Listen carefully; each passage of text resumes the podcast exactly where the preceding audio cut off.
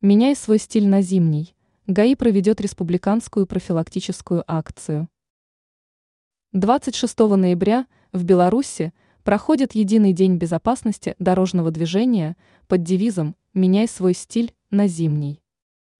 А с 27 ноября по 5 декабря будет проводиться республиканская профилактическая акция с аналогичным названием. Об этом проинформировала пресс-служба Министерства внутренних дел в Телеграм. Как будет проходить акция? В рамках акции сотрудники госавтоинспекции расскажут водителям об основных сезонных рисках и угрозах безопасности движения, а также напомнят о необходимости переобуть автомобиль с 1 декабря и ответственности за несоблюдение данного требования правил дорожного движения. С 1 декабря будут проводиться соответствующие рейды. Отсутствие зимних шин влечет штраф до 1 БВ.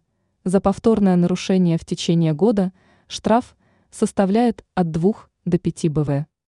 ГАИ напоминает, что к морозному сезону водителям нужно перестроиться на зимний стиль вождения и отказаться от резких маневров и перестроений.